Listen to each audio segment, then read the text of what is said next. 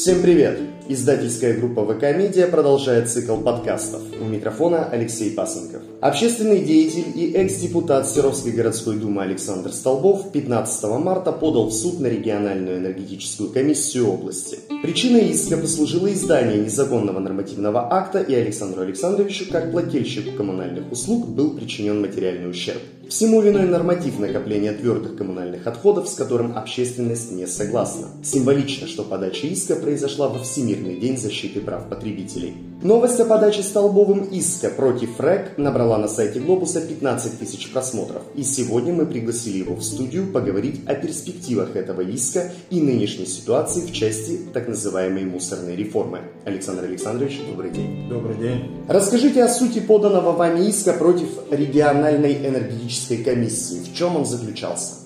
Региональная энергетическая комиссия 30 августа 2017 года приняла постановление, в котором был определен норматив для жителей многоквартирных домов. И многие жители не согласились с этим утвержденным нормативом. Он примерно составлял ну, 30 килограмм в месяц на человека, то есть килограмм мусора в месяц человек должен был образовывать. Да?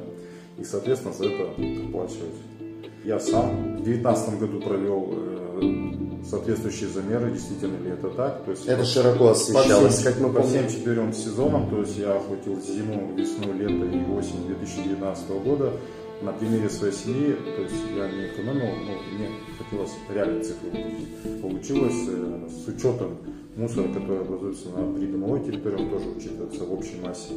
Получилось 8 килограмм 888 грамм на одного человека. То есть никаких 30 килограмм по факту нет. Даже нет близко. Согласен, то есть фактически мусора образуется меньше, чем тот объем, который нам утвержден постановление.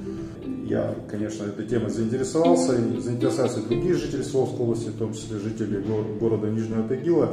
Они подали иск, э, стали оспаривать этот норматив в судах. Я, как э, представитель города Серова, тоже участвовал в одном из заседаний судов. Оно проходило 13 марта 2020 года в Свердловском областном суде. То есть я заявился как э, административный со соистец. То есть у меня уже были данные на руках, количество мусора, которое образуется, публикации в газете «Глобус», которую я взял с собой на суд. То есть я хотел тоже присоединиться к тагильчанам, ну, чтобы показать, что да, действительно, это мотив, э, ну, можно сказать, надутый, что реально цифры другие. То есть не было предоставлено слово на суде, вот, э, по сути, раз я заявился. После того, как я озвучил эту цифру, что реально э, цифра составляет 8 килограмм 888 грамм, судья, короче, он отклонил э, мне быть административным союзом. Я сказал, что на газета «Глобус» все данные. То есть никто их не оспорил, эти, э, то, что я замерил. То есть я думал, пусть туда, это, там были представители РЭК, э, э, департамента государственного жилищного строительного надзора, прокуратура. То есть мне было отказано, что я, я не смог заявиться союзом. Не знаю, с чем это связано. То есть причины не были озвучены как таковые, я понимаю. И тогда было принято решение, что жители Нижнего Тагила продолжают этот суд, и что никто больше не будет заявляться с соистом, потому что каждый заявивший соистец, это, ну, как бы говорится, суд приостанавливается, новые документы. То есть так можно до бесконечности продлевать суд, то есть будут новые соисты, там Рифей захочет зайти, еще кто-то, то есть, ну, они доводят до логического конца. Соответственно, летом 2020 года Свердловский областной суд отклонил иск жителей Житагила. Они пошли в апелляцию. И второй апелляционный суд общей юрисдикции уже 8 февраля 2021 года признал недействующий норматив в городе Санкт-Петербург, недействующий норматив, который утвердило постановление, которое было уже утверждено постановление РЭК Свердловской области от 30 августа 2017 года, ну, в редакции там 2018 года, то есть он признал действующий норматив, вот тот, который есть сейчас у жителей, проживающих на квартирных домах. То есть 30 получается, 30 да? 30 килограмм, килограмм. 286 грамм. То есть угу. вот это, я не ведра считаю в килограммах, угу. потому что так проще. Угу. Это 30 дней, 30 килограммов ты должен образовать. При том, что если ты работаешь, то ты еще и на работе образуешь мусор, ну, например, я на работе должен образовывать 17 килограмм мусора, то есть откуда я его возьму, не понимаю, то есть, ну, там платит уже юридическое лицо. Ну да. Соответственно, вы понимаете, то есть домом не ограничивается. Ну, раз проявилось определение второго апелляционного суда, то есть оно признало э, норматив недействующим, соответственно, у меня, как у жителя, который оплачивает эти услуги коммунальные, э, вывоз мусора, появилось право требовать возмещения убытков с того органа, который утвердил этот э, нормативный акт. Который... То есть СРЭК. То есть это орган исполнительной власти Свердловской области, и в соответствии с законом, то есть и раз он является причинителем мне вреда, соответственно, он должен возместить мне убытки. То есть все в соответствии с гражданским кодексом. Тут ничего не придумано, то есть есть решение вышестоящего суда о том, что оно не действующее, а раз оно не действующее, а оно вступило в силу 8 февраля, то есть раз мусорная реформа началась с 1 января 2019 года, вот я оплачивал эти услуги, моя семья оплачивала, соответственно, я решил вот начать с себя, то есть подал не на всех пятерых, ну, должен собственник мама, она в силу возраста не может это, поэтому я решил с себя, потому что я тоже прописан там и оплачиваю свою часть. Поэтому сумма такая, вроде кажется, маленькая. 3000, там 0,90 мы подали. Это просто себя. С 5 это 15 тысяч. Безусловно. То есть это уже... Поэтому вот мы обратились в суд. Обратились в Ленинский районный суд города Екатеринбурга вот, по месту нахождения региональной комиссии. Но э, тут шла ошибка, нам на это указал суд, что раз иск до 20 тысяч, то надо подавать не, э, не в районный суд, а в мировой. Соответственно, они, э, я ждал мотивировочной части, ну, то есть определения, на основании чего мне отказали. Ну, произошло интересно, я подал 15 16 зарегистрировали, и уже выяснилось, что тот же региональная юридическая комиссия решила оспорить определение второго апелляционного суда общей юрисдикции. То есть они обратились в седьмой кассационный суд, город, э, находящийся в Челябинске, и 28 апреля было заседание суда, и мотивировочная часть вышла 19 мая, по которому то есть, э, Рекс области отказали. То есть они ну, проиграли, получается, и кассационную, жалобу. Для нас это важно, потому что если бы э, они оспорили определение второго апелляционного суда, то как бы и, и основу сути иска не, не на что было бы опираться. Ну, то есть вот тот объем, который они предложили, был бы признан законным, грубо говоря. Поэтому как бы шансы у меня увеличиваются. То есть ну, понятно, что они на этом не остановятся. Возможно, они будут оспаривать дальше это, потому что ну, по, по другим судам э, я смотрю, они аж даже до Верховного суда доходят.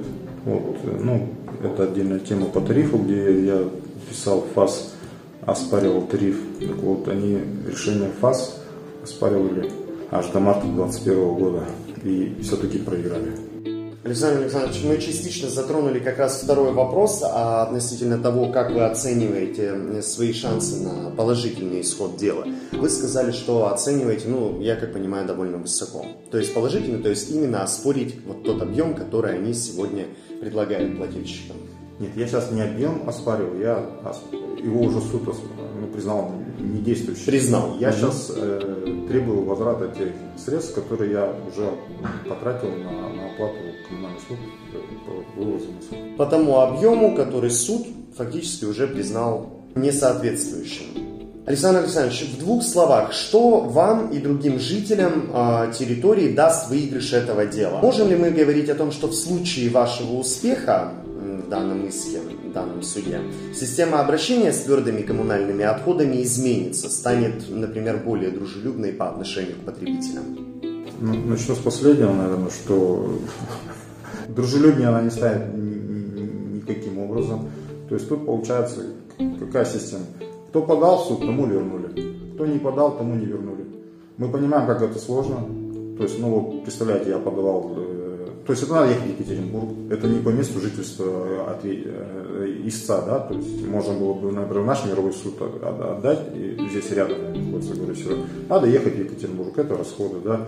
Не каждый сможет ну, в суде защитить да, э, свои права. Свои права. То есть это нужен там э, юрист грамотный нанимать, то есть э, госпошлину заплатить, то есть ну, какие-то другие, то есть это же ведь не основ... на этом не, может не остановиться, они могут подать дальше апелляцию, кассацию. То есть у них целый штат юристов на это работает, понятно, и человек Получающий получается не, защищ, не защищен. То есть, э, ну, тем не менее, другого шанса вернуть эти денег нет, потому что, получается, закон обратной силы не имеет. Получается, даже если признают незаконным, то никто ни первый счет не сделает. Рифей деньги не вернет, он здесь никаким образом не, не получается не, не замешан в суде, потому что получается, раз норматив принял исполнительный орган государственной власти, то и претензии к нему. Понимаете, то есть понятно, что есть определенные сложности, но тем не менее, если получится выиграть, соответственно, будет решение суда, можно просто показывать людям, ну вот, пожалуйста, есть путь. И вы можете защитить свои права. Да, то есть да. по аналогичному алгоритму. Другой вопрос, что здесь в чем заключается? Ну, вот выиграл я, есть у меня решение суда, получил я эти деньги. А остальные люди-то как это могут сделать? То есть пенсионеры, инвалиды, ну, то есть люди, которые, ну, не сталкивались с судебной системой. То есть, и вот мне кажется, если будет судебное решение, ну, тут, наверное, уже должна прокуратура встать э, в интересах неопределенного круга лиц, и она уже должна инициировать все остальные иски э, к органам исполнительной власти, чтобы ну, вернуть эти средства, потому что, ну, получается, несправедливо, да, ты пошел суд, выиграл, а, а остальные как? Люди, которые в деревнях живут, в отдаленных территориях, ну, то есть это есть сложно. Но тем не менее, вот он такой путь, другого ничего нет. Разработка некоего, некоего алгоритма, а, где, а, точнее, согласно которому граждане могут так или иначе защитить свои интересы вот в контексте всей вот этой вот мусорной реформы, скажем так проблемы. Вот следующий вопрос, Александр Александрович, переходим к нему. В целом обозначьте свое отношение вот а, к этому процессу, да, который у нас в народе называется мусорная реформа. Можете ли вы назвать слабые, сильные стороны, сильные, если, конечно, таковые имеются вот у данной инициативы? Уже прошло больше двух лет с начала мусорной реформы. Понятно, что можно оценивать и сильные, и слабые стороны. Но вот я в плане улучшения что-то вот, ничего не вижу, потому что, получается, ничего не изменилось, кроме как выросла только стоимость оплаты за вывоз мусора. То есть, когда мы платили с квадратного метра, понятно, у меня там, например, летом 17 было 40 рублей, э, вообще 40 рублей я платил за все, если я не ошибаюсь. Потом там подняли 60 стало. Ну, то есть 60 рублей, вот это нормально, мне кажется, сумма. Оно, какая разница, говорят, квадратный метр не образует мусор. Ну и я живой человек, килограмм мусора в день не образую, потому что, ну, грубо я столько даже продуктов не покупаю. Поэтому понятно, что для людей это ничего не изменится. Они видят, что просто выросла цена, а услуги-то нет. То есть не, нету мусоросортировочного комплекса, который нам обещали в городе Краснотуринске. А, мусор свозят также на нашу свалку города Серова. Помимо этого свозят с других городов ближайших. Ну вот так вот они определили. Соответственно, этот мусор так здесь у нас и останется. То есть э, ничего хорошего от этого нет. мусор горит, и прочее. То есть каких-то э, позитивных, положительных моментов того, что э, мы не, я не. Есть мнение э, о том, что тот же самый Рифей, да, и, скажем так, те структуры, которые с ним заняты вот аналогичной работой, у них одна из обязанностей – это уборка несанкционированных свалок. Как житель, Александр Александрович, вы считаете, то, что стало, например, в городе Серове чище, меньше свалок несанкционированных бытового, строительного мусора, любого иного мусора, вот с появлением такого подхода мусорной реформы? Сами они ничего не подбирают, это надо опять, надо через вот, СМИ, через газету «Глобус» показывать здесь свалка мусора, и тогда они начинают реагировать, потому что мы понимаем, что прежде всего должен э, собственник этой свалки, то есть раз на территории администрации города Серова, соответственно, ну, сначала должен это, э, администрация это убрать. Если она не убирает, Рифи убирает это сам и выставляет счет тогда администрации, да, получается. Ну, понятно, что напрягаться-то особо никому не хочется. Пока пальцем не пнешь, то есть, ну, пожалуйста, поедь по Грецовской дороге, это вот, по второстепенной, там как свалка была несколько лет назад, которую я обнаружил и вырвали Она там никуда не делась. Как вы можете прокомментировать инициативу строительства мусоросжигательного, мусоперерабатывающего, по-разному его называют и в СМИ, и общественность по-разному его называют, завода в Краснотуринске, вот мы уже частично с вами затронули этот вопрос. То есть завод, э, э, тот, который должен был, скажем так, возникнуть на территории соседнего города, он пока так и не появился. Ну, меня-то, меня-то как бы напугало слово мусоросжигательный, потому что мы знаем, что сейчас на уровне, на, самом высоком уровне лоббируют интересы ну, о строительстве 25 мусоросжигательных заводов Российской Федерации. Мы все понимаем, что может такая ситуация получиться, что ну, те, кто стоят за, за, за этим, очень влиятельные люди, и они могут пролоббировать. И тогда может получиться ситуация совсем нехорошая ну, для жителей, например, нас. Мы сейчас, получается, в тарифе заложена инвестиционная составляющая на строительство мусора сортировочного комплекса. Но там пока прошло уже 30 месяцев, ну, я предполагаю, ничего не построено. Да? А потом объявится, что будут строить мусоросжигательные. То есть тех, кто сейчас э, занимается мусором в Свердловской области, их отодвинут, зайдут более влиятельные люди, и они будут строить мусоросжигательные.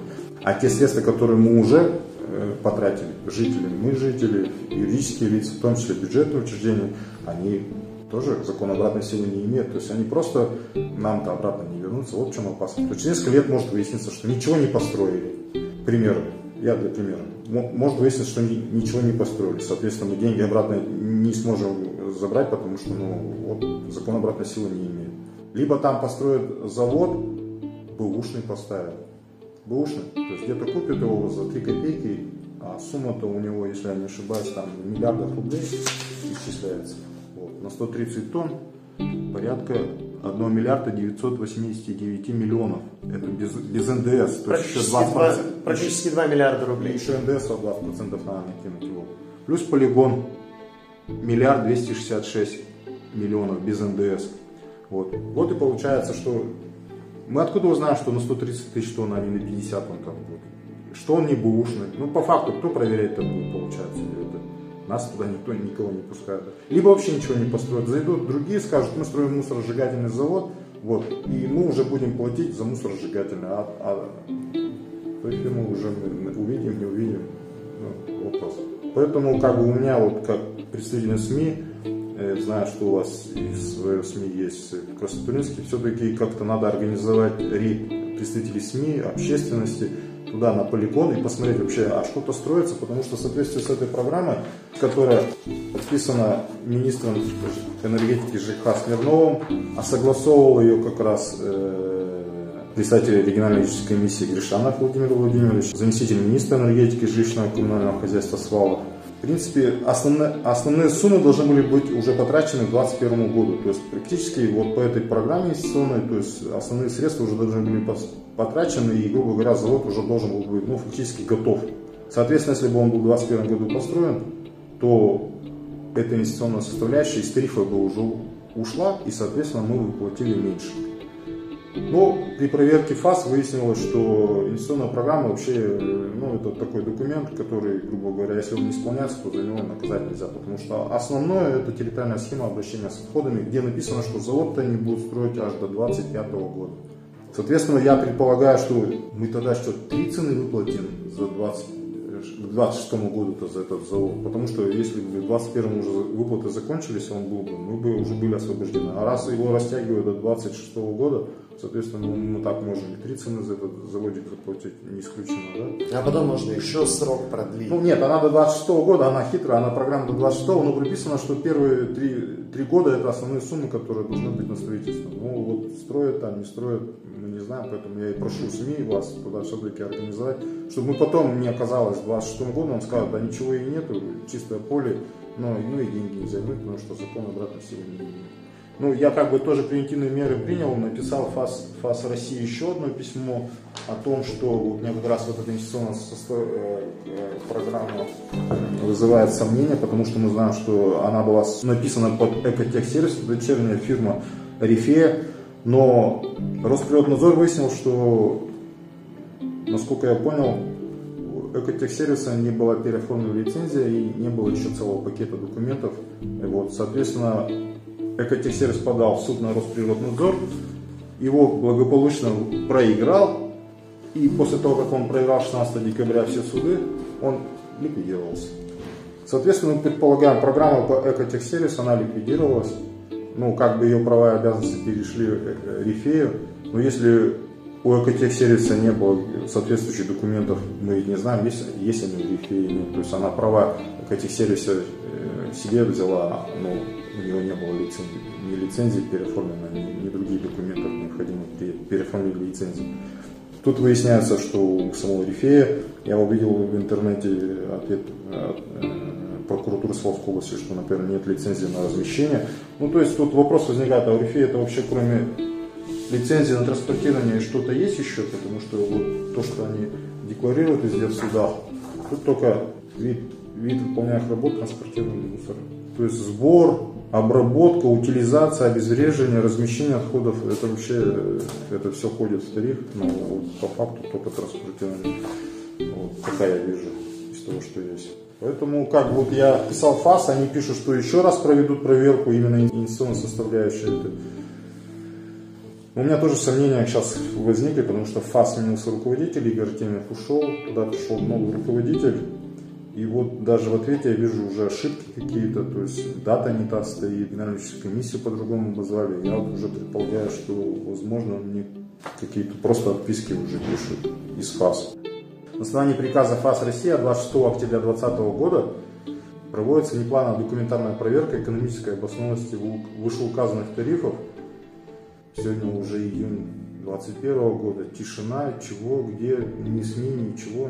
Ну, то есть была Нет ли никакой информации. Была ли эта проверка, не была. То есть вот сейчас буду дублировать, тогда, наверное, это, с эпидемией ли это связано, может, отложили или что. Ну, то есть время уходит, уже третий год идет, то есть мы не видим никакого завода видим, видим, что мы видим? Видим, что э, аналогичный завод хотят строить в Нижнем Тагиле, только уже за бюджет еще там будет. Вот. Там говорят, что мы за 20 месяцев построим аналогичный завод. У нас прошло уже 30 месяцев начала мусорной реформы, в Костроминске ничего нет.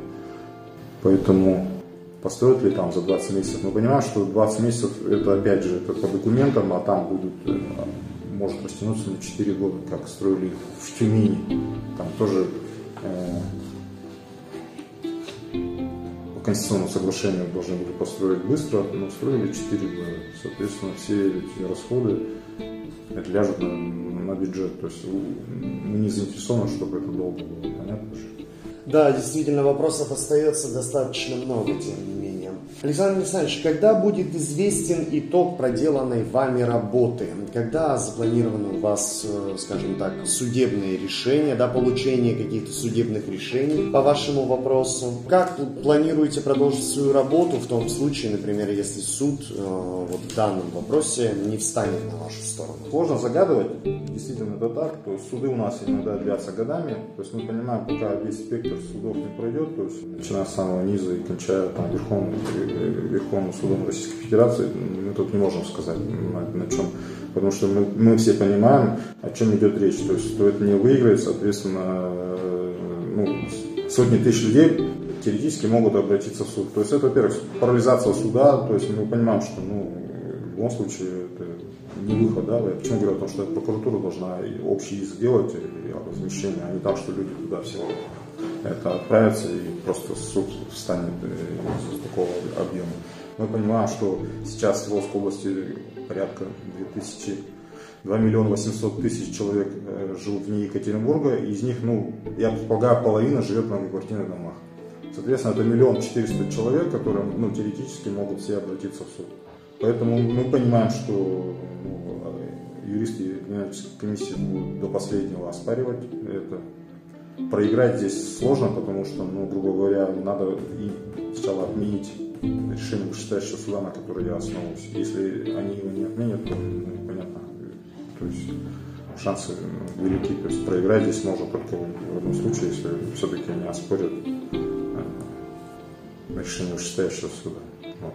Поэтому предложим, вот я предполагаю, мировое соглашение, тут прописано, да, ну, понятно, что мне нужно судебное решение, чтобы дальше отталкиваться от него.